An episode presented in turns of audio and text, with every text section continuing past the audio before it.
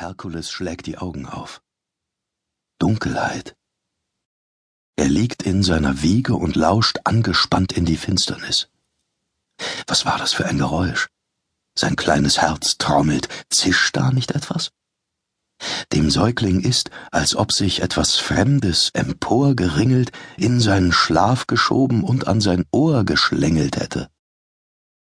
Unheimliche Stille.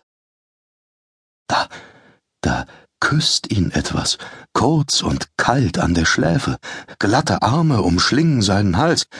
Nein, die Umarmung ist nicht liebevoll, sie nimmt ihm den Atem wie ein schuppiges Halsband, das sich immer enger zieht. Herkules bäumt sich auf und schreit, Wut schießt in ihm hoch, seine kleinen Hände fahren zum Hals hinauf und bekommen zwei züngelnde Köpfe zu fassen, dann drückt Herkules zu. Eine Tür fliegt auf, Fackeln erhellen den Raum. Schlangen! schreit eine vertraute Stimme. Zu Hilfe, mein armer Sohn! Herkules erkennt seine Mutter. Alkmene beugt sich entsetzt über den Rand der Wiege. Jetzt tauchen auch die erschrockenen Gesichtszüge seines Stiefvaters Amphitryon auf. In dessen Hand blitzt scharfes Metall. Doch das Schwert kommt zu spät. Die Schlangen liegen bereits tot in der Wiege, erwürgt vom eisernen Griff des Herkules. Der lächelt seine staunenden Eltern aus der Wiege an. Stark, was? Ein Wunder, ein erstes Zeichen seiner Götterkraft.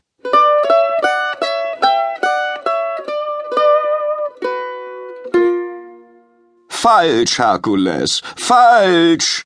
Der Musiklehrer Linos ist gar nicht begeistert vom Wunderknaben. Nicht eine Note spielst du richtig! In allen anderen Fächern glänzt Herkules. Die größten Helden seiner Zeit bilden ihn aus und loben den außergewöhnlichen Schüler in den höchsten Tönen. König Eurytos preist ihn für sein Talent beim Bogenschießen, Castor feiert ihn für sein Kriegshandwerk und für sein Geschick beim Wagenlenken. Nur an der feinen Zither versagt der Junge immer wieder. Jetzt konzentriere dich und schlag nicht immer so hart an! Doch Herkules reagiert nicht. Die tadelnden Worte des Lehrers verhallen ungehört. Ihn beschäftigt eine ganz andere Geschichte, seine eigene. Ist es wahr, was die Leute sagen? hatte er vor ein paar Jahren seine Mutter gefragt. Du hast mich als Säugling ausgesetzt? Auf freiem Feld? Alkmene hatte beschämt zu Boden geblickt. Ja, das ist wahr, mein Sohn. Herkules hatte die Antwort getroffen wie ein feuriger Pfeil. Er hatte erwartet, dass die Mutter die bösen Gerüchte zerstreuen würde. Es hat mir fast das Herz gebrochen.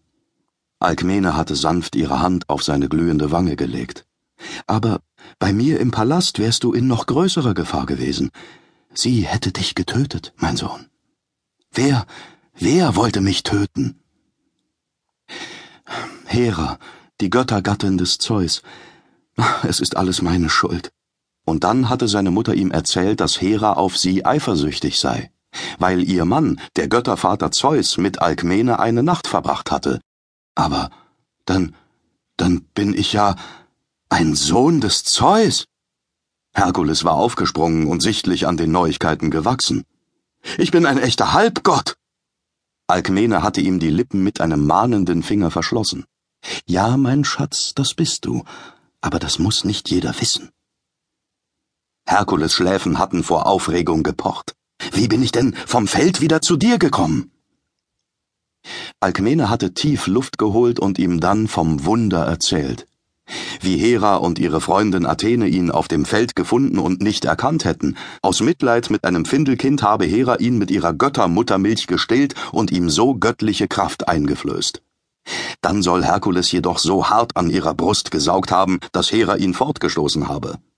Athene, die Göttin des Krieges aber, hatte ihn inzwischen erkannt und zu seiner wahren Mutter zurückgebracht. Groß sei die Freude gewesen, als der verlorene Sohn zurückgekehrt war, aber auch die Gefahr. Als Hera bemerkte, wen sie da gesäugt hatte, schickte sie ihre Schlangen in die Wiege. Vergeblich. Zum Glück. Herkules! Der Musiklehrer schlägt dem unaufmerksamen Schüler mit der flachen Hand heftig in den Nacken. Du sollst nicht träumen, du sollst spielen! Der Schlag brennt, nicht nur auf der Haut. Er kränkt Herkules. Behandelt man so einen Halbgott? Wut kocht in Herkules hoch, Kraft schießt ihm in die Fäuste, er greift die Zither und wirft sie Linos mit Wucht an den Kopf.